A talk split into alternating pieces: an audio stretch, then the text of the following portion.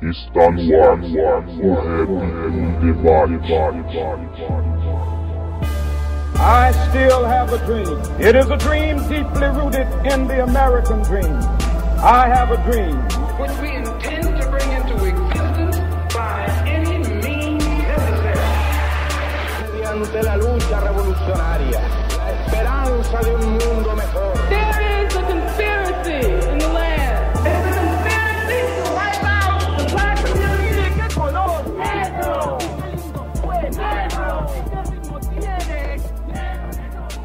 Salve, salve a todos conectados no site h2sm.com.br. Eu sou o Alisson e está começando mais um episódio do programa O Rap em Debate, na sua 31 edição. Novamente para trocar ideia sobre o hip hop, sobre a militância, sobre a história da nossa cultura. Bom, para você não perder nenhum episódio do Rap em Debate, você pode assinar o feed em algum aplicativo de podcast do seu celular ou se inscrever lá no canal do YouTube, no H2SM Brasil. E a gente também está disponível no Spotify. Então é só você assinar para não perder nenhum dos próximos episódios.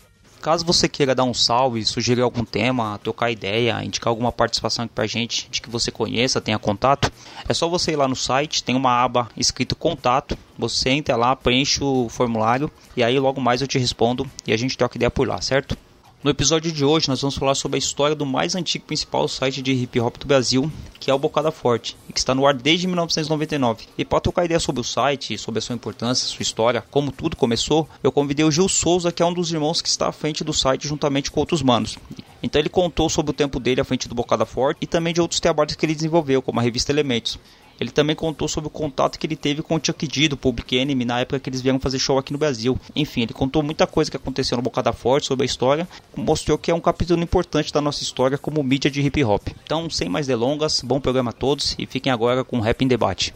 Fuga de Alcatraz, mas não tente comparar com os pretos de LA. Eles tiveram reparação, pra nós fizeram lei da vadiagem, lei da pilantragem, lei. Que o resultado não seria diferente, mas tá de covarde aqui fala de paz, propaganda, guerra.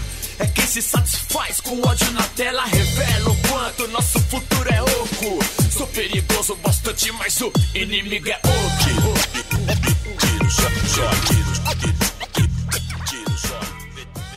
Salve, salve! Então, começando mais um programa, o Rap em Debate, mais uma conversa aqui acerca do mundo do hip hop, pra gente conversar. E hoje, novamente, um programa falando um pouco da história do rap, aliás, de uma das mídias mais importantes do rap nacional. E pra me ajudar na conversa sempre pra esses assuntos aqui que são muito importantes, eu trago um parceiro que manja muito. Salve, salve, Jeff, tudo bem, irmão? Salve! Firmeza, Gil. Firmeza, Alisson. Firmeza, da hora. E, mano, hoje a gente vai falar de uma ferramenta importante que tá sendo construída aí há 20 anos no rap nacional. Eu acho que atualmente é o veículo de, de informação mais importante que o rap nacional tem pelo seu patrimônio histórico, pelo tempo de vida que, que ele tem, juntamente com outros sites, outros blogs. Mas o Bocada Forte é um site que já tá há 20 anos aí. E à frente do Bocada Forte tá o jornalista que ele já, já foi da revista Elementos, da, do Central Hip Hop. Enfim, é um mano que tá à frente do portal Bocada Forte. E a gente vai trocar ideia com ele. Gil Souza. Salve, boa noite. Tranquilo, obrigado pelo reconhecimento aí. Ô, da hora, Gil. Importante ter você aqui, mano. Importante ter um, a representação do Bocada. De imediato aqui eu já falo que é um dos sites mais importantes que a gente tem na nossa cultura. Acho que o Jeff também tende a concordar com isso aí. Eu acho que todos os blogs hoje de hip hop têm uma influência do Bocada Forte. Não tem como a pessoa falar que ela mexe com hip hop, com mídia de hip hop, e ela não ter conhecimento do Bocada Forte. Se não tem, mano, então tem que dar uns passos atrás aí e refazer isso, certo?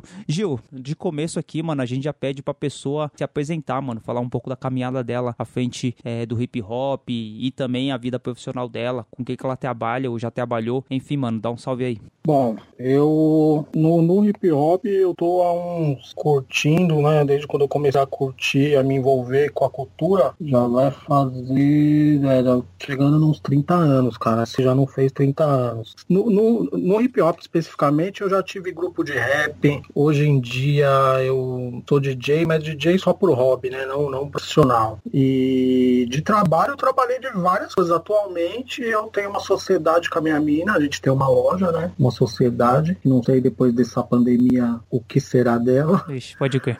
E no, no hip hop é isso. Aí depois, no, depois que eu entrei pro Bocada, foi só o Bocada. Foi só, fiquei focado só nisso, só em comunicação do hip hop. E só falando assim, é, atualmente eu não tô à frente, né? Eu sou um, não sozinho, claro, né? Sim. Eu sou um dos que tá, dos que tá à frente, né? Sou eu, o Corte Certo, o Noise D, o André também, que é o criador, né? Da hora. Quem que tá no, no site hoje e quem foi o criador, mano, do Bocada Forte? O Bocada Forte é de 99, né, mano? Esse ano ele faz 21 anos. Quem foram os criadores do Bocada Forte? Criadores foram o Fábio e o André. O André ainda tá hoje. O André voltou, o André tá agora de volta. O- os dois começaram, eles se conheceram na faculdade. O, o André era o cara que cuidava da parte de imagem. Os dois os dois estavam aprendendo sobre o, web, né? Na época era web designer, né? HTML. E os dois estavam aprendendo. E o Fábio era o cara da tecnologia e o André é o cara que manjava de imagem. E aí resolveram, na verdade, o Bocado ele foi criado para divulgar um grupo de rap, né? Que era o grupo Urbanos MCs. O Urbanos MCs tinha participado da coletânea do, do DJ1 e eles conseguiram uma fazer uma turnê de shows pelo Sesc, cidade do interior. E aí a internet tava ainda tava não tinha nada, né, de rap praticamente no Brasil na internet, pouca coisa. O que eu lembro que tinha era só o site do STA, do Somos Todos Aliados, do Inútil. Eu lembro desse aí também, mano. E, e aí eles resolveram criar o, Bocada para divulgar Urbanos MCs. Mas aí acabou virando um portal, foi surgindo mais pessoas, colaboradores, foi gente se aproximando, se aproximando e aí tomou esse formato.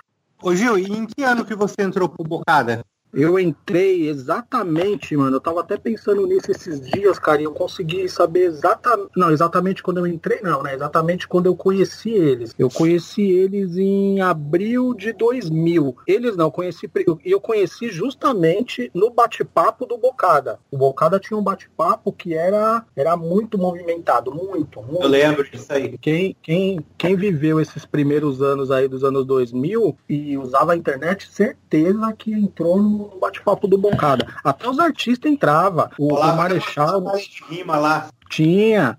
Tinha os negócios de rima, tinha encontro do bate-papo, o pessoal do bate-papo fazia encontro. E aí eu frequentava, quando eu conheci o Bocado, eu conheci no final de 99. E aí eu, eu entrava no bate-papo. E um dia no bate-papo, porque o bate-papo era sempre falando sobre rap, né? Era sempre falando sobre rap, sobre os outros elementos da cultura hip hop também. E rolava vários debates. E aí eu, eu sempre, sempre procurei me informar bastante né, sobre as coisas, sempre gostei de história e tal. E aí o Fábio tava na sala e me viu na, num debate com alguém lá e me chamou no reservado. Tipo, falou, pô, você tem um conhecimento, tal, não sei o que, eu sou o cara que faço o site tal, vamos se trombar. E esse dia, Nesse dia que a gente trocou ideia, foi um dia antes daquele show do IMB, que veio alguns integrantes do UTEM, que teve a guerra de latinha. Foi um dia antes, que eu lembro que ele até falou pra mim, ô, a gente vai no show, você vai colar? Eu falei, eu vou, mas aí eles iam com credencial. Isso aí era 2000, mano. Então, aí era 2000, 2000, abril de 2000. Pode crer. O show foi 15 de abril, se eu não me engano, esse show aí. E aí,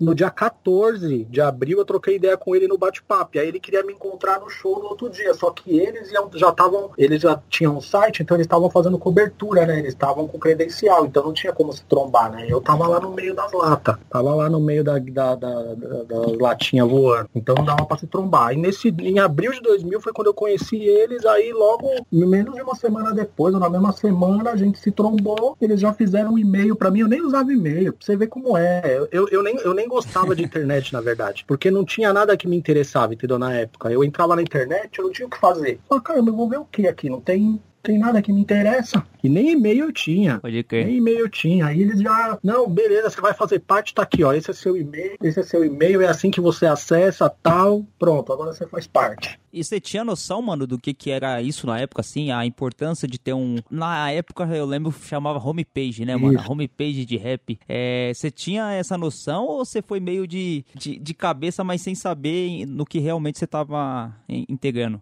Mano, fala pra você, eu não tinha muito. Assim, eu não tinha. Quando eu conheci, eu não tinha. Mas logo depois que eu comecei a mexer, eu já comecei a perceber a importância porque o retorno de gente de vários lugares, tá ligado? Você come, você de repente, eu tô em São Paulo, eu tenho contato só com o pessoal de São Paulo, sabendo que existem as coisas em outros estados, mas antes do Bocada eu fazia fanzine. Então eu trocava carta com várias pessoas. Eu trocava carta com um monte de gente, né? Já fazia fanzine, então tava acostumado a trocar, fazer contato pessoal por carta. E aí, de repente, você começa a escrever, fazer as coisas e ter contato de gente do, do, do Brasil todo e até de fora, tá ligado? Até de gente de fora. Aí, rapidinho, eu percebi a importância. Mas no começo, que nem o Bocada, ele tinha um, um. o, que, o que me atraiu no Bocada quando eu conheci é que o Bocada tinha uma sessão que chamava Ponto de Vista. Nessa sessão era para os usuários escreverem sobre o assunto que eles quisessem escrever. Era livre, você podia, era como se você, se o usuário fosse um colunista, tá ligado? Você entrava nessa sessão ponto de vista, escrevia sua opinião sobre qualquer coisa, o que você quisesse,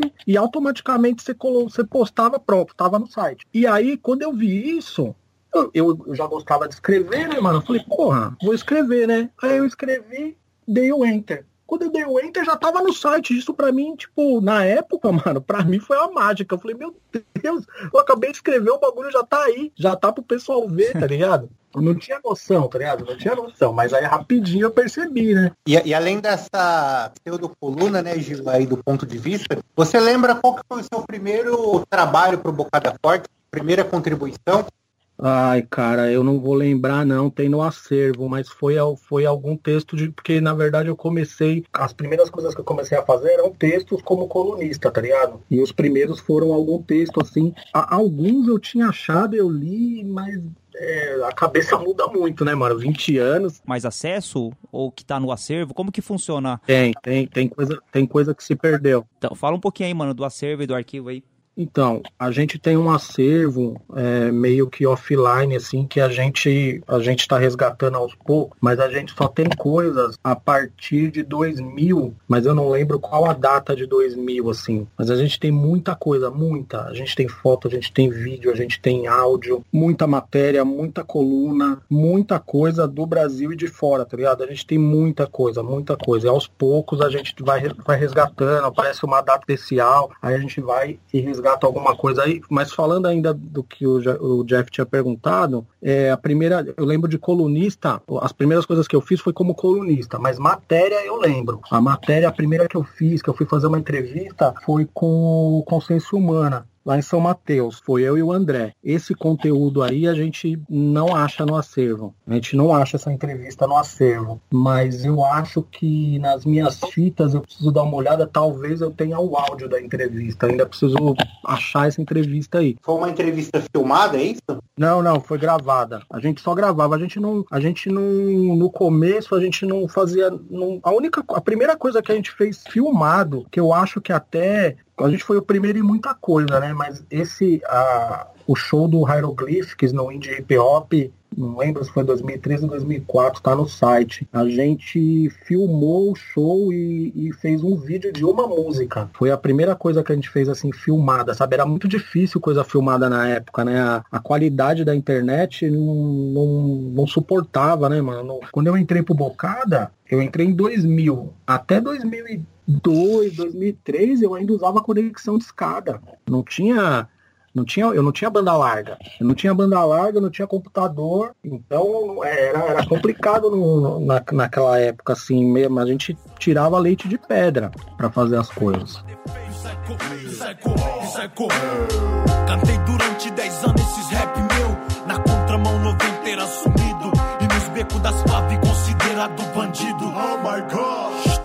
Atencioso com os pacos, porque pra eles depende da cor pra definir quem é o culpado. E falam de mim como se fosse algo bicudo. Ostenta poder e não limpa o próprio rabo. Já entrei no apetite, ainda falta 6 pra 30. BH é uma jaula, só que os monstros quebraram a trinca. Vários Mano, é, eu lembro do Bocada, mano. Acho que eu tinha. Acho que eu lembro, a primeira lembrança que eu lembro assim é quando eu tava, acho que no primeiro ano do ensino médio. E aí tinha os computadores na escola, a gente ia lá, fuçava e tal. Bem nesse esquema de internet de escada, difícil de acessar. E o, o Bocada, ele tinha uma, uma vertente mais voltada pro underground, se eu não me engano, mano. Tipo, eu escutava as músicas do da 105 FM, né? Passava então Nacionais, Facção, Conexão do Morro e tal. E no Bocada tinha uns bagulho mais underground, assim, uns, uns grupos que eu não conhecia. É isso mesmo? Mesmo, o Gil? Ou o Bocado ele, ele tem essa passagem de 20 anos, ele era do underground, passou pro gangsta, ou ele sempre abarcou tudo, mano? Como que era no começo ali? O que que vocês, a prioridade do site qual que era?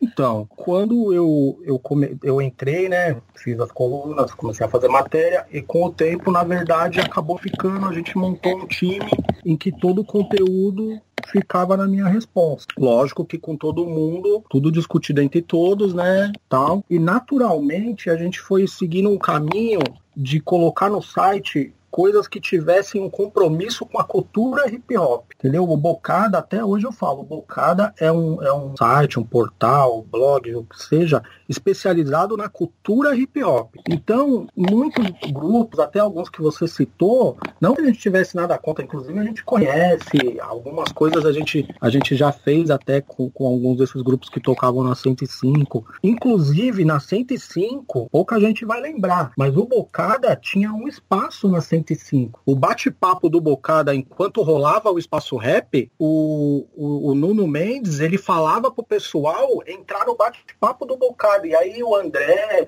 ou o Fábio, alguém entrava pelo telefone na 105 e falava do pessoal que tava no bate-papo. Isso naquele espaço rap parte 1 que tinha, né, mano, no começo? Isso, de sábado, era só de sábado. Ah, tá. Era só no espaço rap de sábado. Todo sábado o Bocada tinha um espaço. E, e assim, eu conheci o Bocada porque eu também escutava 105, né? Enquanto eu. É, eu sei que muita gente gosta até hoje e tal, mas é. Em, enquanto eu não descobri o mal que era muita coisa que acontecia na rádio, muita coisa foi boa, mas muita coisa era ruim pro rap. Aí quando eu descobri, eu não ouvi mais mas eu ouvia e eu conheci o Bocada por causa da 105, porque o Mano Chitara, ele tinha também um espaço na, na, na, no programa, né, que ele falava das novidades e tal, e aí um dia ele falou, ó, oh, tem um site brasileiro que o pessoal fala sobre rap e tal, aí falou Bocada Forte e falou do site Bring the, Bring the Noise, né? Também do, do Public Enemy. Falou desses dois sites. E eram os únicos dois sites que eu entrava no, no, na, na internet desses dois. Então, assim, esse negócio do underground, na verdade, foi naturalmente a gente foi falando de grupos que a gente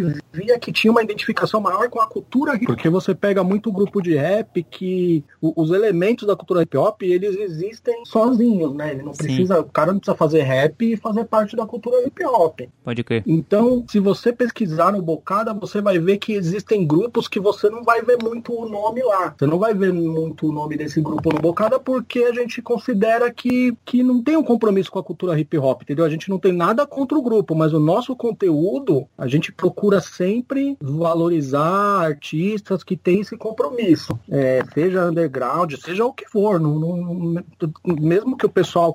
Tem gente que às vezes o pessoal chama de, de gangsta, que às vezes o cara tem um compromisso pelo menos com o DJ. Entendeu? Então, na, na verdade, não, não, a gente ficou meio, meio marcado por isso, porque assim, a gente também tinha um, um, uma ideia de abrir espaço para gente nova. A gente sempre, sempre se preocupou com isso, né? De abrir espaço para gente nova, tanto que um monte de cara que hoje é sucesso pode ter certeza que o Bocada que revelou. Vários é, caras. Inclusive, né, tem um marco interessante que é a música do Emicida, né? Ele cita o Bocada Forte, cita o né? Uma música de 2009, não lembro agora o nome dela, mas é aquela música que saiu na mixtape, né? Pra quem já mordeu um cachorro. E, e parte da história, né, cara? Tipo, uma música de 2009, ele, ele já reconhecia assim, a importância do Bocada Forte para aquele começo, né? Porque em 2009 o MC tava ainda é, prospectando a sua trajetória dentro do rap, né? Ele ainda não era o ah, MC de hoje, né? Sim. A letra é, pra mim, isso é viver, mano, do Emicida. Isso, isso mesmo. E ele, e ele já conhecia a gente, né? A gente se trombava. A gente se trombava já desde. Acho que desde 2007, 2008 se trombava na, na Sala Real, se trombava na Olido. Se trombava direto. Trombava direto. Agora não, né? Ele chegou num outro nível, né? Então, é, não sei nem se lembra de mim, né? A gente se trombava muito. Eu trombava ele em rolê. Eu ia pra Zona Norte, às vezes em algum lugar, trombava ele perto do metrô lá, é, Parada Inglesa trombava em vários lugares. A última vez que eu vi, que eu, que eu, não troquei ideia, né? Pelo menos cumprimentei, foi, foi nessa época aí, 2009, 2010, que ele fez um show. Acho que foi 2010, ele fez um show no outro Paulista hip hop. Foi a última vez, acho. É, então, os, os, caras, assim, se você pegar. Não, não, não só. Tem vários que têm o reconhecimento, né? Vários caras um dia eles estão muito. É, entraram num nível assim que eles não precisam mais de veículos que nem o nosso. Os caras não precisam mais da sua divulgação. Então o cara acaba ficando fora do seu conteúdo, né? Fica fora do seu radar, você fica fora do radar dele e ele, de certa forma, também fica fora do seu, né? Mas a gente ajudou, a gente ajudou a revelar ó, o Slim, por exemplo. O Slim, mano, o, o, o Bocada que, que, que mostrou para todo mundo que existiu o Slim, tá ligado? Que, que era um MC de batalha, que uma pá de cara nem gostou. Os caras, mano, o pessoal metia o pau no Slim, mano. A galera falava, ah, vocês vão mostrar esse cara, não sei o que. Depois todo mundo acabou aceitando, teve que engolir, né? O, o Pentágono.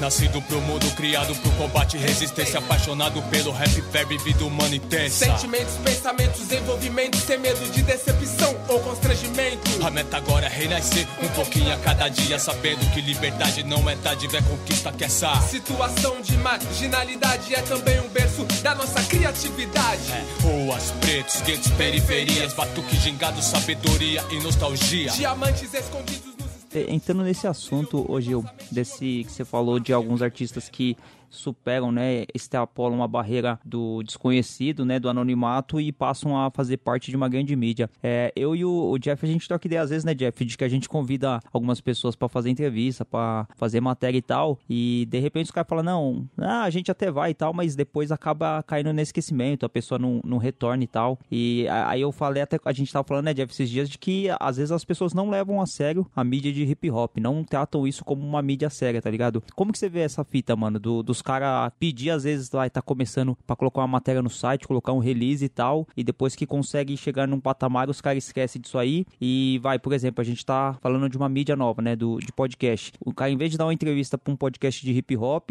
é, pode, nem precisa ser esse aqui, mano. Tem vários podcasts de hip hop, tem o podcast Mano, tem, tem vários outros, e o cara preferir dar pra um podcast que tá mais em evidência e tal, tem mais visualização e tal. O que, que você acha dessa, dessa, desse comportamento dos artistas, mano, com a mídia hip hop? Ah, cara, é, a gente já, já passei por isso bastante vezes, tá ligado? É, não sei, cara, é difícil. Eu acho que tem, não vou, não dá para generalizar. Tem muito artista que, que faz parte do caráter do cara, né, mano? Agora eu não preciso mais de você, então não, não tenho mais que, que ficar dando tanta atenção. Tem outros que, que já é de, de um caráter melhor, de uma índole melhor, que não é assim. Eu, eu por estar no bocado há muito tempo e conhecer muita gente, é, não, não, não posso. Hoje, hoje eu vou falar, não, não tenho tanta dificuldade, eu não tenho tempo de, de trocar ideia com esses mesmos caras que eu citei e um pouco também não tenho um pouco de interesse também de ir atrás de alguns, tá ligado? Mas isso acontece muito, tá ligado? Eu passei muito, assim, eu lembro, eu fiquei eu fiquei 10 anos praticamente fora do Bocada, né? E nesses 10 anos, é, eu não eu, eu tô tentando entender ainda o que aconteceu para o negócio desandar desse jeito, porque até 2008, 2009 não era assim, entendeu? Tanto os grandes quanto os underground, tá? Todo mundo dava atenção. Eu não sei o que aconteceu nesses 10 anos. Uma coisa que eu percebi, assim, é que a maioria da, das mídias, inclusive o Bocada também, o Bocada também aconteceu isso, acabou meio que nivelando por baixo, entendeu? Então se o cara, o, o, deixa eu explicar mais ou menos a, a, ideia. Você tem um destaque, você tem o seu site e você tem um destaque principal. Se nesse destaque principal você coloca qualquer artista, qualquer conteúdo nesse destaque principal, aquele cara que é o cara que tá lá em cima, que tá fazendo sucesso, ele não vai querer estar tá no seu site porque aquele destaque seu principal é um destaque que é para qualquer um. E o Bocada, pelo menos até o momento que. E hoje estou tentando voltar a fazer isso de novo, até o momento que eu tava no Bocada, isso não acontecia. Tipo assim, é a mesma coisa você tem o, o seu podcast, tá ligado? Você tem o seu podcast, a gente está gravando aqui, o seu podcast ele tem uma hora, certo? Com todo mundo que você grava, ele tem uma hora. Mas aí você vai fazer um podcast e você conseguiu entrevistar o Mano Brown. Mano, se você vai entrevistar o Brau, você vai fazer duas horas, tá entendendo? Você vai fazer especial, tipo assim, mano, esse aqui, ele não é igual aqueles outros caras que eu troquei ideia, ele tá em outro nível. Então a parada com ele tem que ser melhor. A partir do momento que você coloca todo mundo no mesmo nível, o cara que tá lá em cima, ele não, ele não quer fazer parte daquilo, tá ligado? Ele não quer, ele fala, não, mano, é isso aí, ó, os caras colocam qualquer um ali, eu vou, eu vou, vou falar com o UOL, vou falar com a Folha de São Paulo, que vai me dar uma capa, tá ligado? Ligado? Que, entendeu? Então eu acho que um pouco do que aconteceu nesse tempo que eu senti, assim, nesse tempo que eu fiquei, eu fiquei fora do bocada, mas acompanhando os conteúdos que rolavam. E eu, e eu falava pra galera que tava envolvida, era falar, mano, o bagulho tá muito nivelado por baixo, não dando destaque para qualquer um. Porque às vezes você faz uma matéria especial com um cara e hoje ele tá fazendo rap, amanhã ele já muda de ideia, não é mais artista. Entendeu? Então ficam, ficam dando destaque para muita gente que amanhã ou depois já não tá mais no negócio.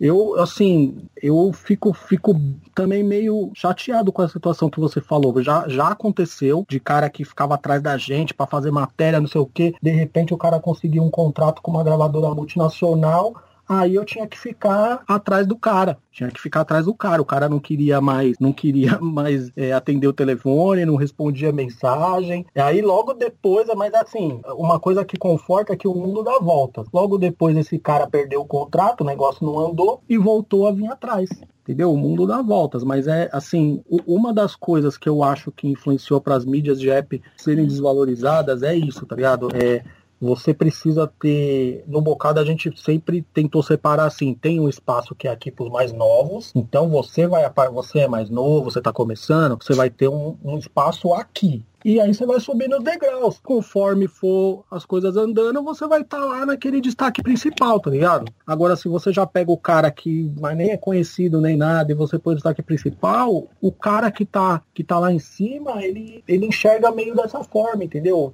Teve cara que já falou isso pra mim. O cara enxerga assim, tipo, porra, mas aí tá nivelado por baixo. Ali é o destaque principal e do mesmo jeito que você me coloca ali, que eu tenho não sei quantos anos de carreira, não sei quantos discos vendidos, faço show no Brasil, faço show fora, você tá colocando o cara que nem show faz, só tem música na internet. E é, entrando um pouquinho mais né, nisso que você falou também, eu, eu vejo que o Bocado ele não é um site de notícia, né? Tipo, de, de news, né? De ficar divulgando tudo que está acontecendo no, no, universo do rap, né? Por exemplo, o cara acabou de lançar um single, o Bocada vai lá e solta o, uma matéria, né? Alguma coisa falando desse single. É, não, ele é mais um site, assim, de é, arquivamento da história, né? De resgate da história, de trazer, assim, matérias, né? Algo mais, mais sólido, né? É um site assim que não foca muito naquelas matérias líquidas, né? Que daqui a pouco elas são esquecidas. É, foca mais assim em matérias sólidas, né? Que, que vão durar, né? Que vão trazer uma reflexão e que durante é, algum tempo o pessoal ainda vai estar falando sobre elas. E realmente é isso, cara? Então, na verdade, hoje está sendo isso, mas não que é uma ideia nossa que a gente quer, entendeu? É por falta de tempo.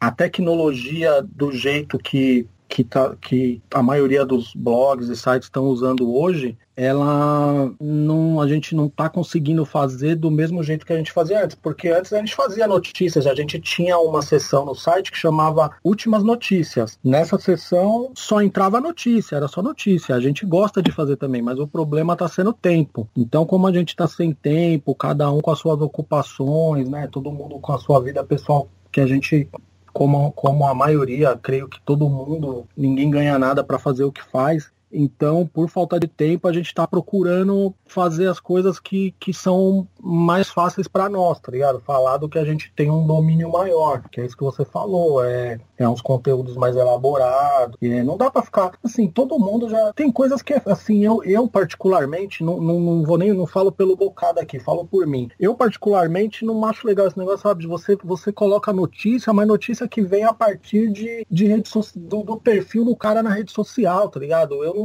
eu nunca achei legal isso. Eu, quando, quando eu tava bem envolvido mesmo, que todo dia tava fazendo conteúdo, eu pegava os conteúdos direto com os caras, entendeu? Lógico que assim, também não tinha as redes sociais, tá ligado? Tem isso também. Não tinha rede social. Hoje em dia é muito mais fácil o cara postar uma coisa na rede social dele do que ele passar a notícia para mim. Mas eu acho que que se, se a galera que tem tempo se aproximasse, porque eu sinto que muita gente que, que tá fazendo comunicação hoje no, principalmente no rap, né? Não na cultura hip hop, mas no rap, é, eu sinto que muitos não têm muito uma proximidade com os artistas, tá ligado? Eu, eu sinto que não tem, eu sinto que ficam pegando coisa da rede social do cara. Não fala direto com o cara, tá ligado? Eu, pelo menos no bocado da gente tem isso. Tipo, ah, tem uma notícia sobre fulano, peraí, vou ligar pro cara. Vou ligar pro cara, ver qual que é. E aí? O que tá acontecendo? É isso mesmo?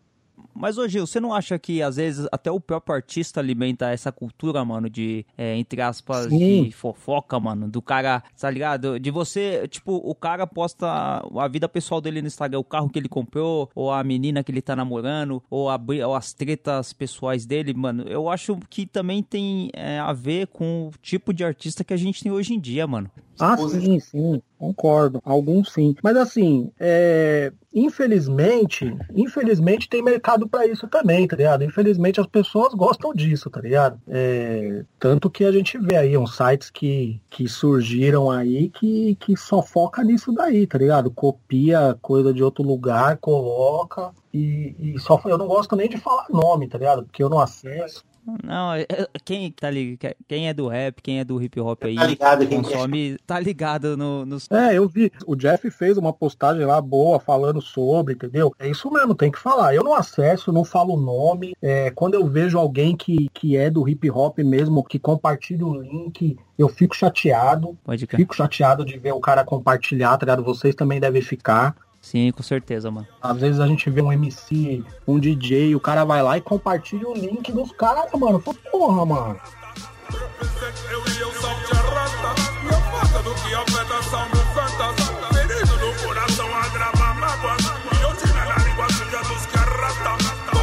procura por dias melhores Dias melhores virão A procura por dias melhores Dias melhores virão A procura por dias melhores Dias melhores virão Dias melhores virão Dias melhores virão A procura por dias melhores Dias melhores virão A procura por dias melhores Dias melhores virão A procura por dias melhores Dias melhores virão Dias melhores virão Dias melhores virão É, o corte certo, mano, quando ele veio aqui, ele falou que ele veio aqui, ele fez o programa número 5 junto com o Anderson lá do noticiário. E o corte certo, ele falou que sem dinheiro, mano, sem investimento, a, a- o futuro das mídias de hip hop é enfraquecer, morrer, mano. Lógico, ele foi pessimista, porque o corte certo é um ser muito é, rabugento, mas que- qual que é o sua, é, seu pensamento a respeito disso? Porque sem, sem investimento, mano, tipo, Bocada, eu não sei, é, tem alguns patrocínios lá, mas eu, não, eu imagino que não dê muito dinheiro essa questão. Como que você vê o fato de da gente ser da mídia hip hop, mas a gente não ter um retorno financeiro? E você mesmo falou que as pessoas que estão lá têm os seus empregos é, formais e tal, e o Bocada é, um, é, uma, é uma coisa externa, não é uma, um trabalho que vocês são remunerados para isso. Como que você vê é, o futuro dessa mídia hip hop, do Bocada e de outros sites, que tem esse compromisso de não ficar buscando clickbait, de buscar notícia para ganhar com patrocínio, ganhar com, com coisas que não são é, da cultura hip hop, mano? Qual que é a sua visão pro futuro?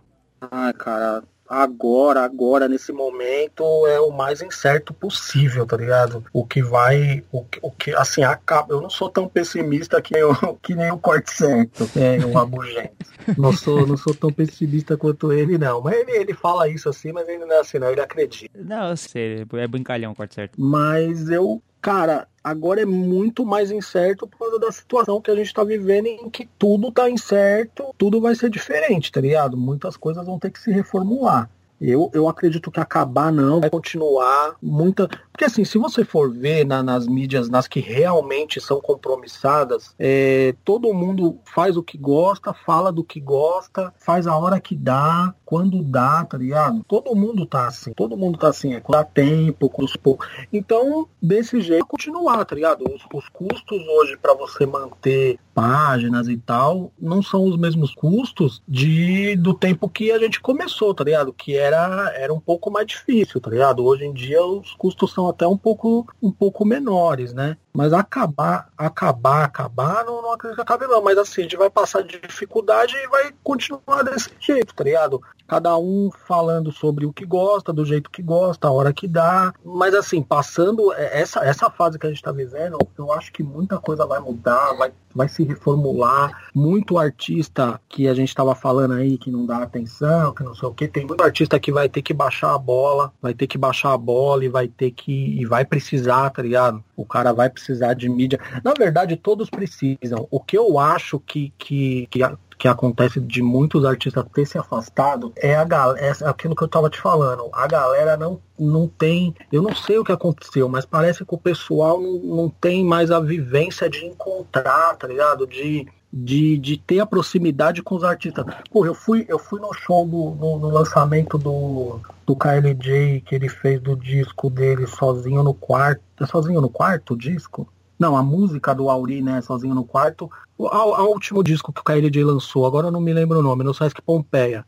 Aí eu trombei o Ed Rock, mano. Eu não via o Ed Rock há mais de 10 anos, mano. Ele falou pra mim, mano, o que aconteceu? Você sumiu, por que não fizemos mais nada junto? Vai ter a audição do meu disco, quero vocês lá, tá ligado? Então, não, não é não é que tem muito. Porra, é o Ed Rock, tá ligado? O cara tá te reconhecendo, tá te chamando, tá falando, mano, por que não fizemos mais nada junto? Então, eu acho que falta a proximidade, tá ligado? De, de, de, de trocar ideia assim rede social é foda, tá ligado? É bom, é legal tal, mas ao mesmo tempo que aproxima, afasta também, mano. Então acho que, que perdeu, se perdeu essa proximidade com o artista, tá ligado? E, e, e creio eu que passando essa fase aqui, eu acho que os artistas vão precisar se aproximar mais.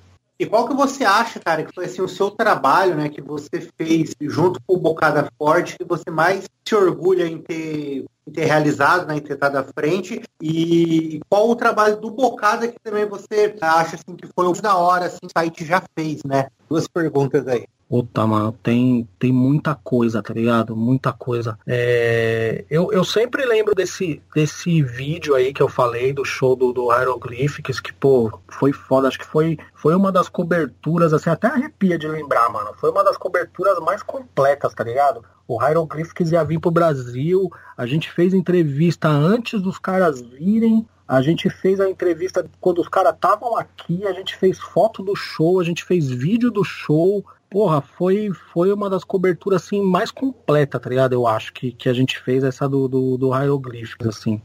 Isso do, do Bocada, né? Que foi todo mundo junto nessa época, mano. O, o, eu eu não, não ajudei financeiramente, que eu não tinha condição na época, mas eu lembro que a galera tirou dinheiro do bolso, alugou câmera, tá ligado? Alugou duas, três câmeras, mano. Fizemos uma. Mano, fiz uma cobertura de TV, tá ligado? Foi foda.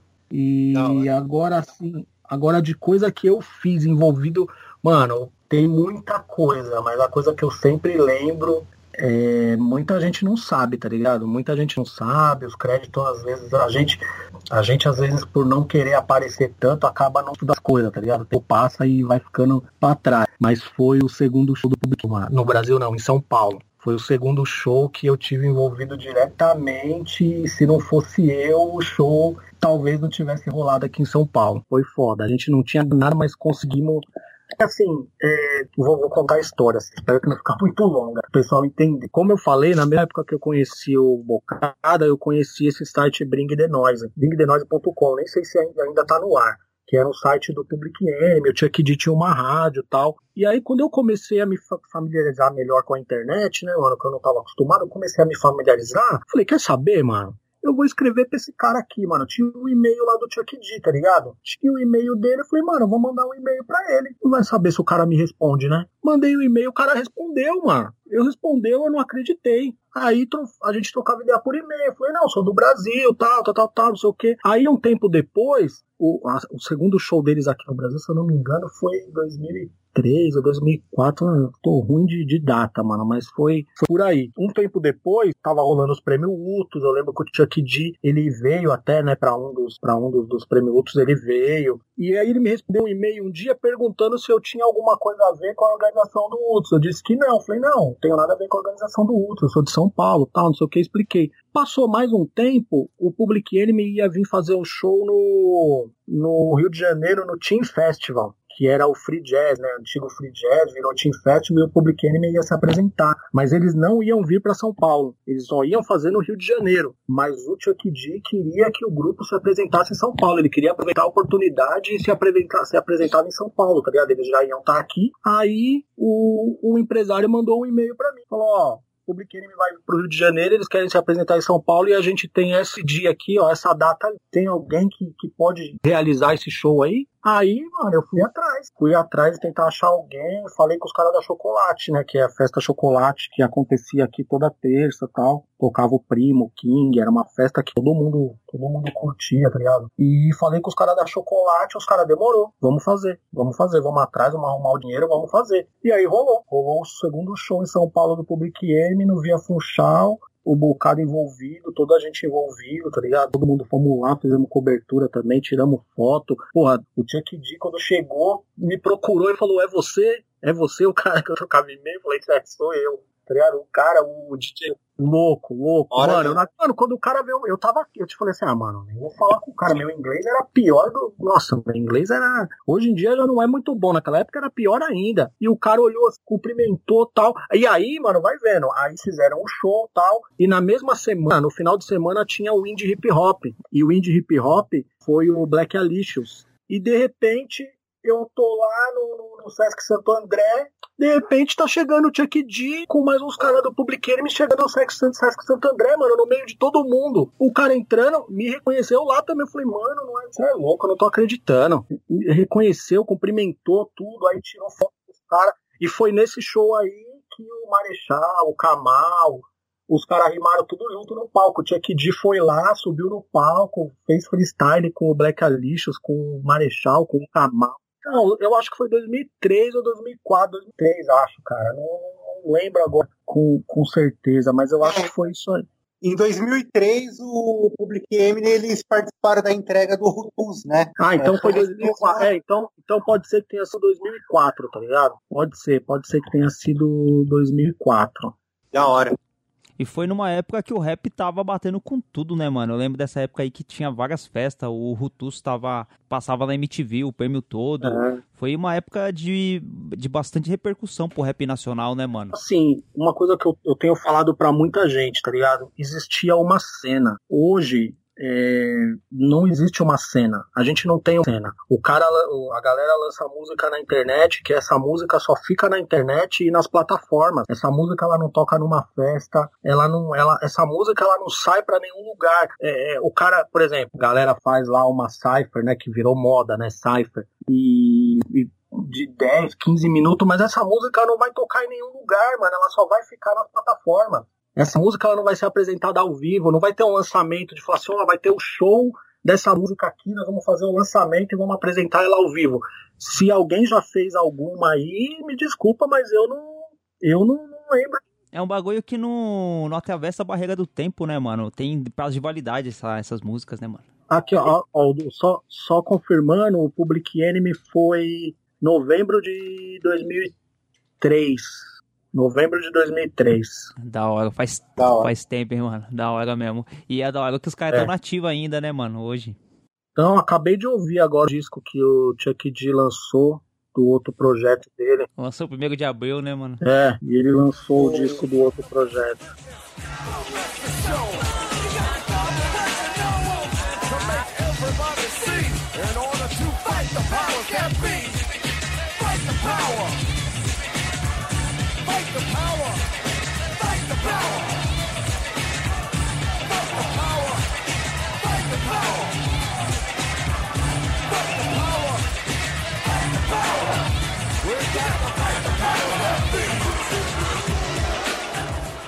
Ô Gil, é, o Bocada, mano, é um site que, como você falou, né, mano, ele é compromissado com a cultura hip hop. É, o, o Bocada ele não se esquiva. O Bocada ele lançou em 2018, se eu não me engano, foi um, uma nota de repúdio lá contra, contra o governo Bolsonaro, né, mano, com essa pauta. Quando fala de questões de LG, LGBT também, o Bocada sempre tá à frente também. Mulheres também sempre tá pu- publicando notícias de grupos femininos. Como que é essa visão do Bocada de realmente levar a sério essa questão da, de você defender as minorias, de você representar uma população que ela é inviabilizada e dentro do hip hop ainda mais, porque o rap, o hip hop, enfim, ele é um movimento sociocultural e político, muito mais político. Aí você vai na, nesses sites assim, algum, algumas páginas, né, até em página de Facebook também, os caras começam a falar de política lá, os caras, ah, mas você tá misturando rap com política. Como que se uma coisa não fosse atrelada à outra? Como que você vê o Bocada nessa situação aí de sempre estar tá tomando a linha de frente? E o que, que você acha dessa questão de você não misturar do rap com política?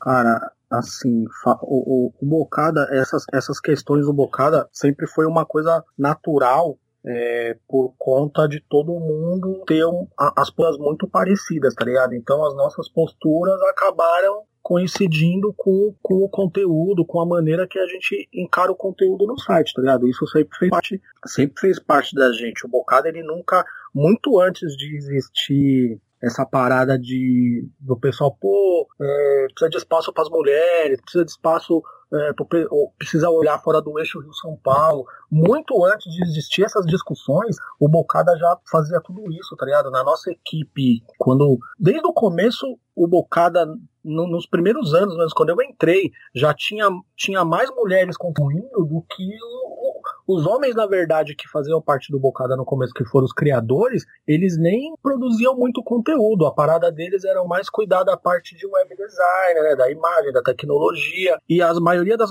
das colaboradoras eram mulheres. Foi assim durante muito tempo, tá ligado? O Bocada sempre teve muito espaço para mulher. Não, não existia assim a, a, questão do LGBT não, não existia porque era muito mais difícil naquela época de você, de, de do pessoal se assumir, tá ligado? É, era muito mais difícil do que hoje em dia. Mas antes de eu voltar pro Bocada, tinha um, alguém que estava responsável por essa parte, que era um representante da comunidade e tal o Bocada nunca, o Bocada sempre foi plural, tá ligado? Nunca, nunca teve, e sempre com esse compromisso de assim, a gente é periferia, né, mano? A gente é periferia, não é só porque, não é só a cultura hip hop, tá ligado? A gente, a gente é periferia, todos, todos nós, tá ligado? Então, é muito natural, o Bocada é muito natural, e a gente, se precisar, na verdade, assim, nessa essa época de 2018, eu ainda não não de volta, mas eu concordei também como revista Elementos, eu estava fazendo, tinha o blog, né, Elementos, não era muito ativo, mas eu falei pro nós de não, eu assino, tô, tô junto, porque na hora que você tem que se posicionar, você tem que se posicionar do lado, do lado certo, né, do que nem você falou.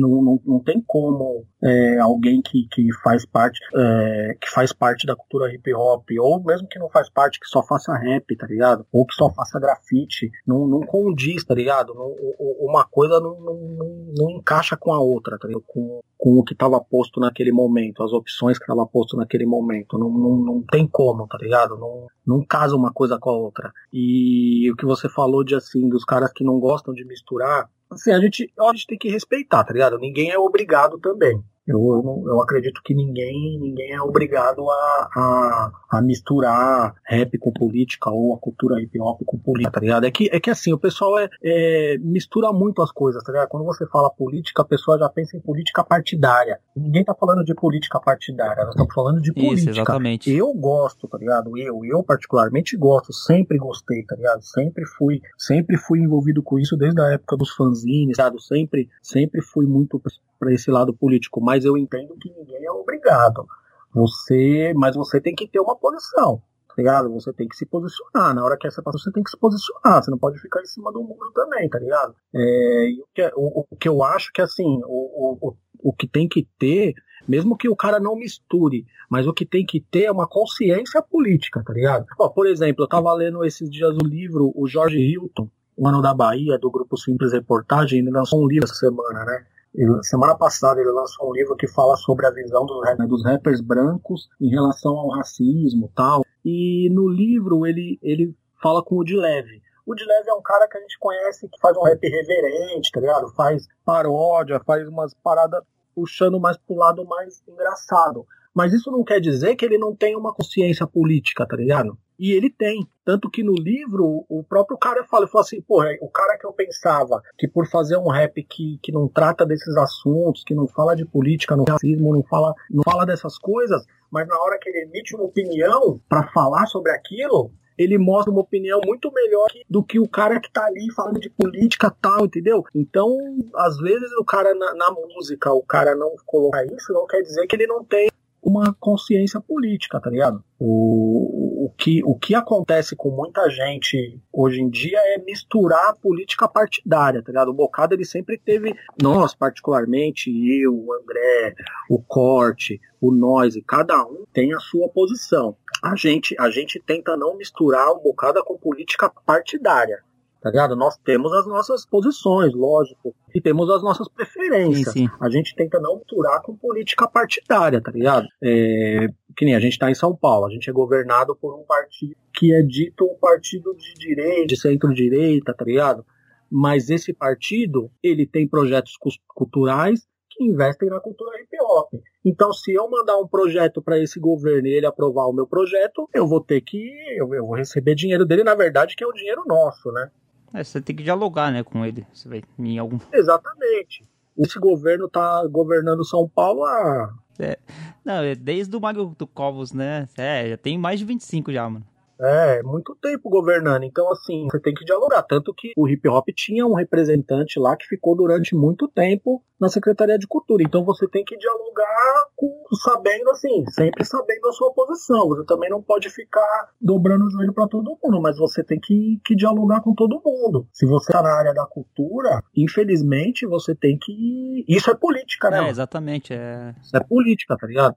Isso é política. Agora, a partir do momento que, que você entra pra partida, essa política partidária, aí ah, você, você fica com o rabo preso, né, mano? É, exatamente. As, as discussões que eu vejo referente a isso na internet sempre partem pra esse lado de personalidades, né? Então você tá falando de determinado candidato, vai, você fala do Bolsonaro, os caras já. ah, E o, e o Lula. Ah, é, é. É, mas quando a gente fala de rap político, é de rap de um contexto político e sociológico. Quando você fala de racismo, você tá citando, você tá falando de política. Quando você fala sobre desigualdade social no rap, você tá falando de política também. Até você tá falando de. é, Você fala de um rolê. Ah, eu tô dando um rolê na minha quebrada e a polícia vem me bater porque eu tô é, fumando maconha. Então, até a questão de você falar que você tá fumando maconha e de descriminalizar uma droga também é uma questão política. Então, tudo que a gente fala no rap que é política é isso. É, a gente mistura isso, ah, política partidária, isso eu também não concordo. Mas que nem você falou do bocada, né, mano? Tem coisa que você não pode se furtar. Naquele, naquela ocasião, a gente tava diante de uma situação de, um, de uma pessoa que se mostrava totalmente contrário, não era nem ao hip hop, era a valores da periferia, a população negra, a população LGBT, população nordestina. Então, naquele momento, foi muito importante pro hip hop ter um portal que nem o Bocada que se posicionou e teve várias pessoas que assinaram ali. Ah, sim. E é importante, tá ligado? É, tem que se posicionar, tá ligado? Tem que se posicionar. A gente sabe que teve vários aí que foram da posição contrária, tá ligado?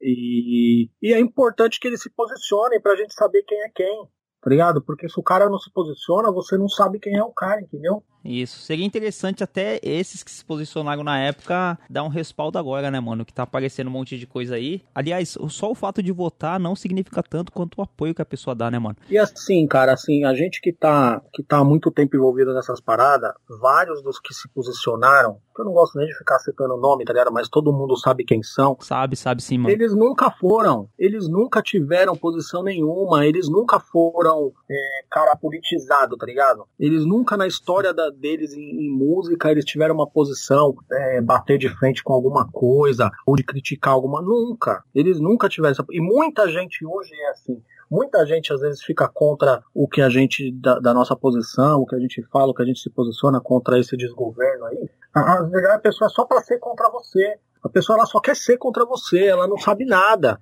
Ela nunca acompanhou política, ela não sabe nada de política, tá ligado? E, e muitos desses aí do, do hip hop que se posicionaram, eles nem eles não têm argumento, tá ligado? O cara não tem argumento. É, muitos deles estão ressentidos porque ficaram esquecidos, tá ligado? Ficaram esquecidos, e aí fica ressentido e aí quer ser do contra. E aí o cara ser do contra. E na verdade ele tá. E na verdade ele tá sendo contra ele mesmo, né, mano? Ele tá sendo contra ele, ele tá sendo contra o futuro do- da família dele. Agora muita gente tá vendo. É, na época, mano, foi um bagulho bem. Porque assim, é, é meio que um senso comum nosso, né, mano? E você acaba pensando algumas coisas a esse respeito. Tipo, você fala assim, ó, o cara tá do hip hop. O cara sempre cantou músicas favoráveis à periferia, sempre tratou disso. E agora o cara se posiciona a favor de um sujeito que é contra tudo isso que ele fala. É até engraçado, é um bagulho que eu achava muito louco. né? Eu, tipo, é, na época alguns artistas posicionaram, né? Colocavam lá a foto do ele não. O Naldinho colocou, né, mano? O Edinaldinho colocou uma foto ele não. E uma pá de gente, mano, lá na, na- nos comentários do, do Instagram do Naldinho falando, mas, mano, não sei o que, como que você tá apoiando um bandido, né? Que na época tava falando do PT, como que você é contra um- uma pessoa honesta, que é o, eles diziam que é o Bolsonaro. E eu ficava pensando, mano, esse povo nunca ouviu a música do N de Naldinho? A música do Naldinho era uma música de bandido. De bandido no sentido de você narrar a vida do bandido, você narrar a vida da periferia. O cara não consegue entender. Se o Naldinho não se posicionasse, que ele também não era obrigado, mesmo que ele não fizesse nada, já era de se esperar que a música dele e a personalidade dele fosse contrária a isso, mano. Você, você fala uma música de bandido, da marginalidade. O que, que as pessoas entram nisso? E você tem outro cara que fala que bandido bom é bandido morto. Tem conflito de interesse aí, tem conflito de ideia. E mesmo assim, as pessoas que iam lá para reclamar do Naldinho, mano. Eu achava isso muito louco. É, mas para você ver o nível intelectual da pessoa, tá ligado? Como que você vai debater com um cara desse? É, não tem, mano. Não, não dá pra você debater, mano. A mesma coisa o cara. É, o cara ouvir. Você citou o Reginaldinho, mas a gente podia citar vários, tá ligado? Você pode Sim, citar sim. vários que passaram por isso, facção, tá ligado? O cara ouve central, mas ele. E ele fica surpreso que o cara fala qual é a posição dele, tá ligado? O cara ouve o Mano Brown falar, o cara fica surpreso com a posição. Mas aí você vê como o cara não entende nada. A posição daquele cara é a posição. Vamos pegar os Racionais. Eles têm essa posição há 30 anos. Pode crer. Eles são isso desde que eles começaram. É essa a posição deles, tá ligado? Mas aí, como que você vai, vai. Por isso que eu tô te falando, que a galera não entende nada de nada. O cara não entende política, ele não sabe a história daquele artista que ele curte, ele não entende nada. O cara não entende nada, ele tá, ele tá curtindo uma parada que ele não tá assimilando nada do que ele tá escutando, tá ligado? Não, não tá entendendo nada de nada. E, e não tem como perder tempo debatendo com esse pessoal, tá ligado? Não dá pra debater com uma pessoa que, que tá sendo totalmente tá ligado? O Bocada recebeu muita pedrada, mano, quando se posiciona assim, ele recebe? Nessa época aí que se posicionou, eu ainda não tinha voltado. Então eu não sei, mas deve ter sido. Mas a gente, a gente tem uma política assim também nesse sentido. Se o cara entrar na página do Face e comentar, falar alguma coisa, vai ficar falando sozinho, tá ligado? A gente não. A gente não rebate, a gente não perde tempo, tá ligado? A gente não perde tempo com isso. A gente já tá muito acostumado, porque, como eu te falei, a gente tinha essa sessão ponto de vista, né? E essa sessão de vista, mano, era vários debates nervosos. É. O que acontece hoje na rede social era acontecia nesse, nessa sessão aí, tá ligado? Então a gente já tá acostumado com isso. A gente não, não perde tempo debatendo, porque assim. Às vezes você não sabe com quem você tá falando, e às vezes você pode levar, querer responder você, né, pessoalmente, responder como site, e não dá certo. Então a gente não. Mas com certeza deve ter recebido, com certeza o, o Bocada tem um público assim muito definido, tá ligado? É um, é um público que é muito identificado. Então, a maioria, pelo que a gente consegue ver assim, a maioria é muito identificada, tá ligado? Tanto na- nas ideias do site quanto no conteúdo. A gente percebe muito isso. Então, talvez não tenha sofrido tantas críticas quanto outros, tá ligado? E que tem um público mais diversificado, tá ligado? O Bocada não, Bocada tem um público muito muito segmentado, tá ligado? Então, não- são poucas pessoas que a gente vê que, que, que vai contrário, assim, a umas coisas que a gente posta, tá ligado? Principalmente nessas questões de posicionamento, assim. Vendas da barra pesada, vivendas vejo vendas em quem não tá vendo nada. Ou finge não ver que não pensou pra eleger, mas ele nunca quis esconder a sua real intenção. Hoje a intolerância personificada fala em nome de cada cabeça quadrada que teme a evolução.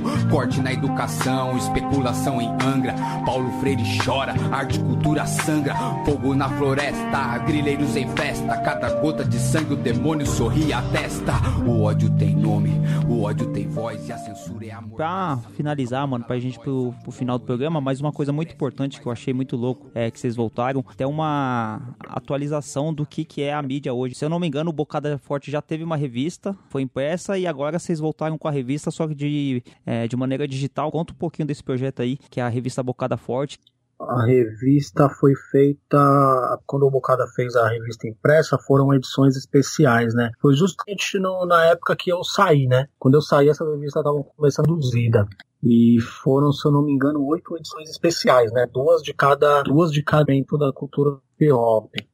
Nesse caso que a gente está fazendo hoje, é vista virtual, né? Quem sabe, né? Mais para frente a gente consiga algum apoio, assim, pra gente fazer ela impressa, mas a ideia é que ela seja online, né? A revista virtual. E o conteúdo, algumas coisas que a gente tá mesclando, assim, algumas coisas que já foram publicadas no site, outras coisas um pouco mais exclusivas, tá ligado? Que depois também acabam entrando no site. Mas a princípio vai pegar umas coisas meio que exclusivas, sabe? Entrevista internacional, entrevista que. E, e não é só hip hop, tá ligado? Com algum coletivo que tem alguma identificação com as ideias da, da cultura hip hop, tá ligado? Essa é, a última edição foi com, com o mano lá que ele inventou o site do Samples e É, ele, ele na verdade ele não, ele não inventou, é o cara que, que cuida do conteúdo. Ele é o cara Foi um outro contato que eu fiz também que foi parecido com esse do, do, do Chuck D, tá ligado? Ah, pode crer. Vou chamar esse cara, vou trocar com ele. Troquei ideia, o cara, uma humildade, trocou ideia, respondeu, e a gente fez com ele, que eu, que eu achei legal, né? Eu achei que tem a ver com, com a ideia do Bocada, de falar da, da, da construção das músicas, né? Da história, porque eu, eu, eu vejo que no, no, no, rap hoje em dia, isso meio que, pra muita gente nova, tá se perdendo, né? Às vezes eu ouço o, o moleque escuta um som com o sample e fala, ah, mas o cara não mudou nada na música, o cara só pegou a música pronta. Mano, essa é a raiz do rap, cara. Essa é a raiz do bagulho. Quem quiser incrementar mais e criar mais, beleza, mas a raiz da parada é você criar a música a partir de outra música. É, e remonta até um contexto de que você não tinha tanto acesso à informação, acesso à produção, né, mano? Você pegar um pedaço da música, você conseguir fazer outra música com dois, três segundos, é ao contrário do que as pessoas pensam de que é uma facilidade, é uma dificuldade, né, mano? Porque você tem que reinventar o som. E é assim, mano, a, a galera precisa entender uma coisa, a cultura hip hop, ela, todos os elementos, eles surgiram dessa forma eles pegaram a dança, ela foi os passos da dança do, do, do pop, rock, do up rock, tá ligado? Do break em geral, da dança de rua, o, os passos eles foram criados a partir dos passos de outras danças. No Brasil, por exemplo, tem cara que faz movimento da capoeira, tá ligado? Então, todos os elementos do grafite, ele se alimenta de outras artes para ele virar o grafite, virar o que virou, tá ligado? A, a moda também, se você pegar o começo da cultura hip hop, os caras pintavam jaqueta, o cara, o, o, aquele é, da Perdan, né? Montava as roupas pros caras, costurava, você vê na capa do disco do Hakim, que ele costurou, pegava pedaço tom, tá ligado? De marca cara e montava tanto que agora as marcas chamaram ele até, até se uniram com ele para lançar uma coleção e tal. Então, a cultura hip hop, essa é a raiz dela, cara. É pegar as coisas e, e criar em cima daquilo que, que já existia como uma forma de homenagem. O começo de tudo foi porque não tinha condições. Eu não tenho como fazer isso aqui, então eu vou fazer a partir desse daqui, porque eu não tenho como criar, tá ligado? Então eu vou fazer a partir de uma coisa que já existe. E isso acabou virando uma coisa de todos os elementos elementos da cultura hip hop. Isso é de todos os elementos, tanto do, do, dos elementos artísticos quanto da moda, tá ligado? Da gíria, tudo, tudo foi, foi criado a partir de alguma coisa que já existia e assim foi indo. E, e por isso que o hip hop consegue estar presente em todos os lugares do mundo em qualquer cultura, porque ele se adapta, tá ligado? Do mesmo jeito que um cara que faz rap aqui no Brasil pode utilizar elementos da música brasileira ou qualquer outra coisa, em outros países é a mesma coisa. Cada um vai, vai criando a partir da, daquilo que faz parte da realidade dele, tá ligado? E isso em todos os elementos da cultura hip hop. Meio que isso a galera, talvez por falta de conhecimento, por não pesquisar, tá ligado? Não vê que, como que tudo começou, tá ligado? E essa é a raiz da cultura hip hop. Por isso que ela se reinventa, tá ligado? E consegue sobreviver tanto tempo.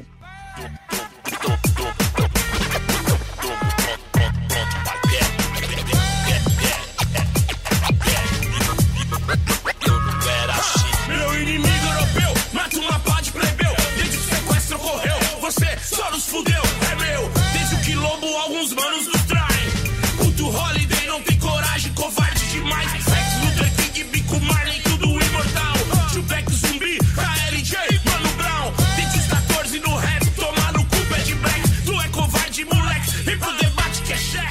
Firmeza, Ju. Da hora essa conversa. É, agradecer também o Jeff que teve que se ausentar aí no finalzinho da gravação. E foi muito da hora. Ô, Gil, antes de terminar, mano, vamos para as dicas culturais, onde você pode indicar algum livro, documentário, alguma música, álbum, mano, que você tenha entendido que seja importante que outras pessoas possam acessar também para enriquecer o conhecimento.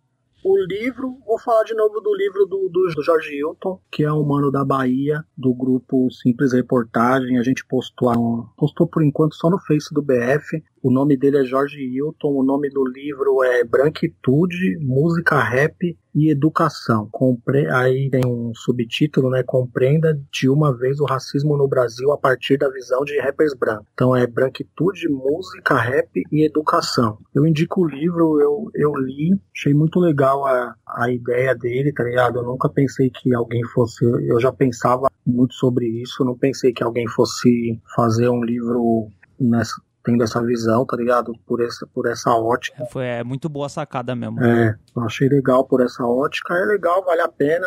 É, o, o livro ficou alguns dias disponível grátis, tá ligado? Nos primeiros dias, mas agora eu acho que não tá mais. Pessoal, mas se pesquisar aí o pessoal encontra. Se eu não me engano, por enquanto, só na Amazon, por enquanto, acho que tem uma questão contratual, tá ligado? Tem uma exclusividade, então tá só na Amazon, mas acredito eu que depois vai ter em outros lugares. Porra, documentário, cara assim, muito, muito recente, assim, lembro de, de muito documentário.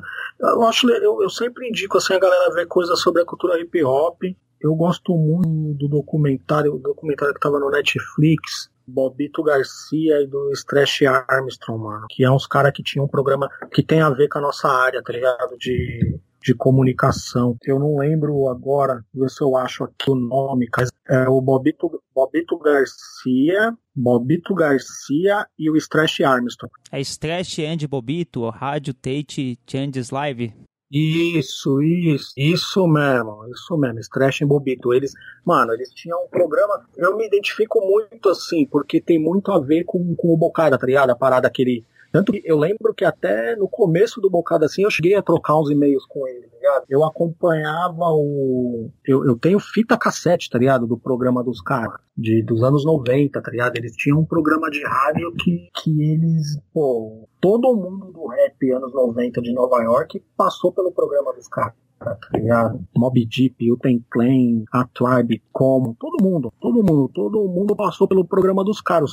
Eles, na verdade, o principal, um dos principais veículos de comunicação dos caras, tá ligado? E é bem legal ver esse documentário pra, pra entender, assim, que a, a, importância, tá ligado? Como, como é importante. E eles são respeitados pelos caras. Eles estão com o projeto até de voltar, se não me engano, podcast, tá ligado? Eles estão até com o projeto de voltar de, de, podcast. Quem quiser pesquisar mais sobre o Bobito Garcia, o Bobito Garcia, ele, ele é embaçado. Ele, ele faz muita coisa, mano. Ele, ele faz. Ele também ele é da Rocksteady Crew, né? Crew, ele também já foi b-boy, tá ligado? Além de, de, de ter feito, de escrever o livro, ele tem ele, ele é envolvido com basquete também, né, mano? Basquete de rua, ele é envolvido, ele tem documentário sobre basquete. O Bobito Garcia é um cara, mano, ele é embaçado na parte de comunicação. É, ele tem, mano, ele tem muita coisa dele, tá ligado? O Bobito Garcia é um cara que é, que é legal a galera pesquisar. Ele, ele também, o trampo do MF Doom, ele é um dos caras que teve diretamente envolvido, tá ligado? Com o lançamento do, do MF Doom, do primeiro trampo. Assim, de, de documentário eu indico esse tem a ver com, com a nossa área, assim, de, de comunicação, né, mano? E de, de som, cara, puta, mano, tem muita coisa, tá ligado? Eu tenho, eu tenho escutado muita, muita coisa, mano. Difícil indicar, assim, eu ouço muita mixtape, tá ligado? Eu gosto de ouvir muita mixtape, gosto de. Eu acho que os DJs são, são meio desvalorizados, tá ligado? Na, na, na, na, cultura hip hop. Mas assim, cara, falei, eu acabei de ouvir o disco.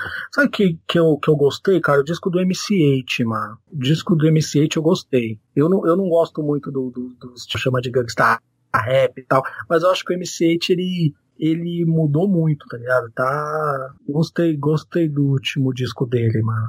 Da hora. É, bom, mano, eu vou indicar um, um, CD que foi lançado há pouco tempo e eu sou fã pra caramba, que é o CD do Eduardo, mano, que é o Necrotério dos Vivos. O Eduardo, musicalmente, mano, ele, é, ele sempre tá naquela linha ali, né, mano, não muda muito, ele não, não evolui pra essas coisas que a gente entende que seja musical, musicalmente, né, evolução. Ele tá sempre naquela batida, naquela produção lá, mas as ideias achei muito boa. Então, quem tiver oportunidade de escutar o CD do Eduardo. E, mano, tem uma coluna do Bocada Forte chamada O Som É. O Gil já escreveu algumas vezes lá, o Jeff também já escreveu, eu já tive a oportunidade de escrever também. A gente escreve a respeito de algum som que tenha sido importante para a cultura hip hop, para o nosso aprendizado. Então tem uma parte lá no Bocada Forte que tem é escrito o som é e tem várias coisas lá. Então além de você compreender as músicas que foram lançadas, também tem a história da música e o contexto. Eu acho que essa ideia que vocês tiveram aí de fazer foi muito boa, mano. Ah, é, é, legal mesmo. A gente precisa, a gente quer, quer fazer mais dela. É que falta tempo, tá ligado? A gente quer fazer não só de,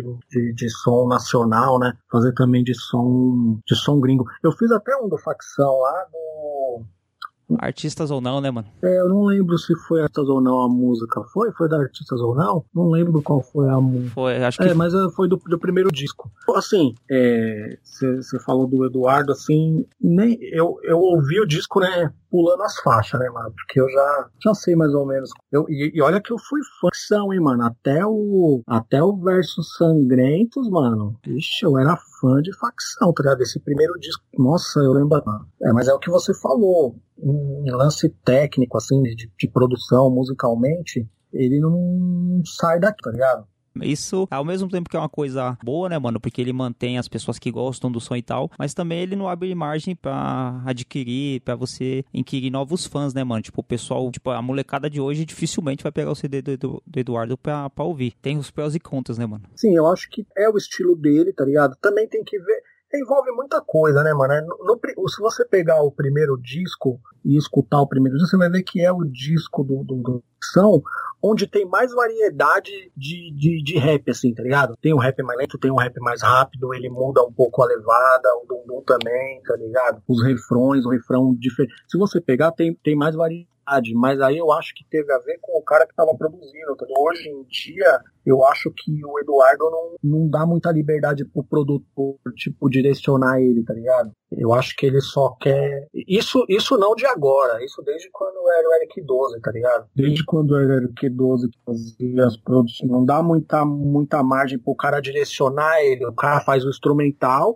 e eu vou cantar assim, entendeu? Você vai fazer o instrumental e é assim que eu vou cantar. Então, porque geralmente tem uns caras que, às vezes, quando você chama um cara. Hoje em dia mudou, né, mano? Hoje em dia os caras pegam o cara é o instrumental, tá ligado? Não é o cara para produzir a sua música. Quando o cara vai produzir a sua música, ele vai dirigir você, entendeu? Ele vai direcionar, mas falou, dá pra você cantar assim? Ó, oh, essa parte aqui acho que não deu para entender direito. Dá pra Entendeu? O cara é um produtor musical. É, o Eric Doza, nas entrevistas dele, ele falava isso, né, mano? Que ele era tipo como se fosse até um psicólogo do, do cara que ia cantar lá. Ele fala, mano, isso aí, essa palavra você podia tocar. Essa aqui você tem que ir mais rápido. Isso aí, o Eric Doza, ele, tem as entrevistas dele que ele fala isso, mano. É, se você trocar ideia com esses caras, assim, o Eric e vários outros caras que, que produziram muita coisa no, no, nos anos do, no começo dos anos 2000, assim, tinha sair a treta em estúdio, tá ligado? Tinha cara que, não, eu falo desse jeito, é assim mesmo que eu falo, eu não vou mudar.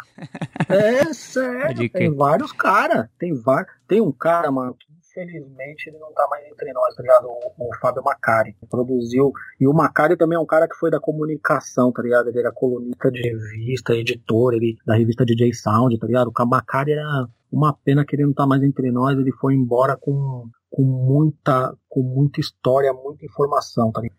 E, e ele falava muito disso aí, tá ligado? De, mano, ele sabia de todos os caras do começo do rap, ele sabia, ele, ele falava, esse cara aí ele não sabia rimar, eu tinha que ensinar o cara a fazer, a fazer as rimas, eu tinha que ensinar o cara a encaixar na batida, tá ligado? Ele falava e ele, e ele assim. É, ele, o Macari, ele produziu um monte de álbum de grupo, né? O do Inquérito foi ele que produziu. O Direto do Campo de Extermínio. Tem várias que ele produziu, mano. Vários, vários. O Macari fez vários. Do, do Inquérito aí já foi pro interior, tá ligado? Que o Macari foi pro interior e aí ele ficou trampando com os caras do interior. Ele não tava mais morando em São Paulo. Vinha pra São Paulo de vez em quando, tá ligado? Não sei se ele tava morando em Hortolândia, não lembro onde era. Eu sei que ele foi pro interior e aí ficou trampando com os caras do interior. O Macari era um cara meio odiado, assim, tá ligado? Ligado? Eu gostava muito dele, mano. Nossa, trombava, ensinava muita coisa. Nossa, mano. Pô, me tratava com o maior respeito. E, e, ele, ele era um cara meio odiado, porque ele falava mesmo, tá ligado? Hoje em dia, se ele tivesse assim, mano, ele ia receber várias ameaças de morte, tá ligado? Ele era um cara que falava mesmo, ele falava, escrevia os bagulhos, tá ligado? Na revista, o caramba, ele ele era embaçado, mas ao mesmo tempo que, que era odiado por alguns, que ele falava as verdades, era amado por vários, né, mano? A maioria, né, mano? Gostava dele. Cara é um cara que eu sempre lembro, mano. E é uma pena, muita pena esse cara não tá entre nós, mano. Faleceu cedo, né, mano? Ele era bem. É, tinha muita coisa pra produzir ainda, né, mano? É.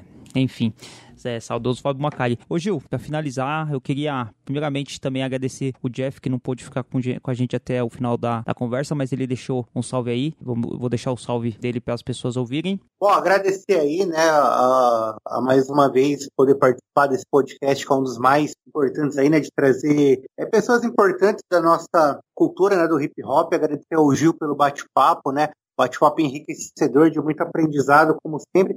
E é isso, pessoal. Valeu mesmo, tamo junto. E queria te agradecer, Ju, por você ter colado aí, mano, de você ter disponibilizado seu tempo para trocar ideia com a gente, falar um pouquinho da história, sua história, a história do Bocada, é, o seu pensamento, as suas ideias aí, muito importante pra, pra gente. O Bocada é um portal que a gente tem que, como público do rap nacional e como parte do hip hop, a gente tem que manter o Bocada, porque é um, é um veículo de informação importante é patrimônio histórico do rap. E queria te parabenizar aí por você estar tá, juntamente com os outros manos lá no Bocada e por você ter colado aqui e trocado essa ideia com a gente. Só deixar sua consideração final aí, tudo nosso. Não, que é isso, mano. Eu que agradeço. Agradeço o reconhecimento, isso é importante para nós, tá ligado? É, é o né, mano? A gente não ganha nada tal. A gente sabe da nossa importância, tá ligado? A gente sabe a influência que a gente teve, como você falou, em vários veículos, tá ligado? E, e a gente se considera até assim, é, representante dos, dos que acabaram ficando pelo caminho, tá ligado? Que eu, eu mesmo e todos nós, na verdade, né, mano, do, do, do Bocada, quem tá atualmente, né, a gente viu nascer e acabar vários veículos, tá ligado? Desde a revista Pode Crer, revista Agito Geral, jornal Estação Hip Hop, site Real Hip Hop. O Real Hip Hop, o Johnny, o Johnny continua aí fazendo algumas coisas, postando no YouTube, postando no Instagram. Eu vejo que ele tá fazendo algumas coisas, encontrei ele em alguns lugares. O Johnny, que o Real Hip Hop, ele te era, na época, era inimigo, né, mano? Tinha rivalidade colocada. Ô, oh, mano, não quer se trombar. Hoje em dia tromba o Johnny, a gente só que daí um dia a gente acabou com essa treta, tá ligado? Ele me trombou e falou, mano, vamos trocar ideia? Aí, hoje em dia a gente troca ideia normal, encontro ele, ele a gente é da mesma região de São Paulo, tá ligado? Encontro ele nos lugares. O Freitas eu tenho no Facebook, que era também o, o cara que cuidava do conteúdo, da tecnologia. Tenho ele no Face também, troca é, era, era diferente de hoje, né? Hoje a gente fica, a galera ficava só na rede social. Naquela época a gente se trombava, se trombava nos lugares e tinha, tinha muita treta, negócio de conteúdo, né, mano? De exclusividade. Tinha várias tretas nesse sentido, mas foi, foi ao, ao, mesmo tempo foi bom, tá ligado? Não foi nada ruim, porque todo mundo cresceu, tá ligado? Todo mundo é, te incentivava a querer ser melhor, a crescer, tá ligado? E, e buscar um conteúdo diferenciado e foi bom para todo mundo. Foi bom para todo mundo é, essa, essa concorrência, essa disputa. Então, assim, a gente agradece como eu tava falando, a gente se sente meio que representante desses caras, tá ligado? A gente não esquece deles e, e a gente tá resistindo, né? É o único veículo que conseguiu se manter por mais de 20 anos em, em, em atividade, tá ligado? Que está resistindo. Então, esse reconhecimento para a gente é importante pra caramba. Atualmente, a gente está assim, como os cabeças no site, eu, o André, o Corte Certo e o Noise D. O, o Dico, né, mano? O Jaime Dico, que também ainda faz parte, mas não é muito um cara de conteúdo, é um cara mais de estar de, de, de tá na rua, tá ligado? De fazer alguns contatos pra gente. Tem o Claudinho, que também é um cara que corre com a gente, mas tem as, as ocupações dele, mas ele ajuda a gente em algumas coisas, mas os principais mesmo somos nós quatro. E assim, agradeço também todo mundo que fez parte dessa história, tá ligado? Tem que agradecer todo mundo porque foi muita gente, tá ligado? Que, que a, o Bocada teve teve correspondente em todas as principais capitais do, do Brasil, tá ligado? A gente teve correspondente em Salvador, correspondente no Rio de Janeiro, correspondente em Belo Horizonte, né, Minas Gerais, tivemos correspondente em Porto Alegre, Curitiba, Porra, tivemos correspondente, cara, em, nas principais capitais a gente teve, tá ligado? No Recife, Pernambuco. Então agradecer toda essa galera, toda essa galera e lembrar uma parada que pouca gente sabe, tá ligado? Cada, é, como eu disse, teve muitas mulheres, tá ligado? Muitas mulheres, várias mulheres, mano, que escreviam muito, as mulheres ativistas, tá ligado? E uma delas, mano, é a primeira mulher diretamente ligada ao hip hop a, a, a conseguir ser deputada federal, tá ligado? Que é a Áurea Carolina, mano. A Áurea era colunista do Bocada, hoje ela é deputada federal por Minas Gerais, tá ligado? Caramba, mano, da hora. Deputada federal do PSOL, a primeira mulher diretamente ligada ao hip hop. Ela falou isso pra mim, ela falou, meu, é sério, eu sou a primeira mulher do hip hop a ser deputada federal, a ter uma cadeira aqui em Brasília. Eu falei, é. E ela fez parte, tá ligado, da equipe também do Bocada, era a nossa representante em Minas Gerais. E várias outras mulheres, tá ligado? A Raquel, Ana, Ingrid, mano, teve muita, muita mulher, tá ligado? Que, que ajudou a gente pra caramba, assim, tá ligado? Ajudou muito, mano, muito. E hoje, ah, eu não posso esquecer, né, mano? Falando em mulher, eu tô esquecendo a Érica, tá ligado? Érica Bastos. Érica Bastos tem produzido vários conteúdos pra gente, principalmente de, de mulheres, tá ligado? Sobre grafiteiras, mulheres que estão aí atuantes, tá ligado? Em, em várias frentes, não só da cultura, mas também na parte política, tá ligado? Em atividade. A Érica tem produzido bastante conteúdo pra gente, também faz parte. Tem os colunistas que que estavam que estão também, né, mas não estão muito ativos. Tem a Camila, que é uma colunista do Rio de Janeiro, e o, o, o Padeiro do Rio Grande do Sul. Agora eles, com essa, essa parada que a gente está vivendo agora, tá tudo meio devagar, né? Não estão acontecendo. O conteúdo também tá devagar, mas é isso, cara. Agradecer todas essas pessoas, todo mundo, o André, o Fábio que perdi o contato, tenho mais contato com ele, mas são os dois criadores do Bocada e a gente deve tudo para eles, mano. Integrantes de facção, quantos tem, quantos são peritos em extorsão, vermes do ego inflado, grupos de extermínio no domínio, bandidos de condomínio, avaliado em 15 mil cada metro quadrado. Papo foi dado, a granada já tá sem pino, a casa 58 é íntimas de assassinos, vivendo no vivendas da barra pesada. Vivendas, vejo vendas em quem não tá vendo nada, ou finge não ver que não pensou pra eleger, mas ele nunca quis esconder a sua real intenção. Hoje a intolerância personificada fala em nome de cada cabeça quadrada que teme a evolução. Corte na educação, especulação em Angra. Paulo Freire chora, arte cultura sangra. Fogo na floresta, grileiros em festa. Cada gota de sangue o demônio sorri a testa. O ódio tem nome, o ódio tem voz. E a censura é a mordaça louca pra calar nós. Onde o autoritarismo se cresce e faz abrigo. O pensamento crítico é visto como inimigo. Demônios na presidência, o pensamento é diabólico. Olhe com os próprios olhos, não com os olhos de um teórico. Lava o caralho, a classe média é tão burra que tá abraçando as ideias e pagando em juros a surra. Vejo um governo oculto no mundo inteiro trabalham. Usam marionetes como Jair Bolsonaro. Falso chefe de estado, uma peça nessa Matrix. A morte do presidente será série Netflix. Foi fake a facada, mas dessa vez é um velório. Com a mídia toda filmando familiares que choram. Morreu seu Messias, esse não ressuscita porque bateu em Madalenas toda a vida. Nunca falou com leproso, nunca fez uma pro pobre. Homofóbico, fede, caixão fechado de cobre. Sepulcro caiado, vai morrer abraçado com Sérgio Moro na tela no final do seriado.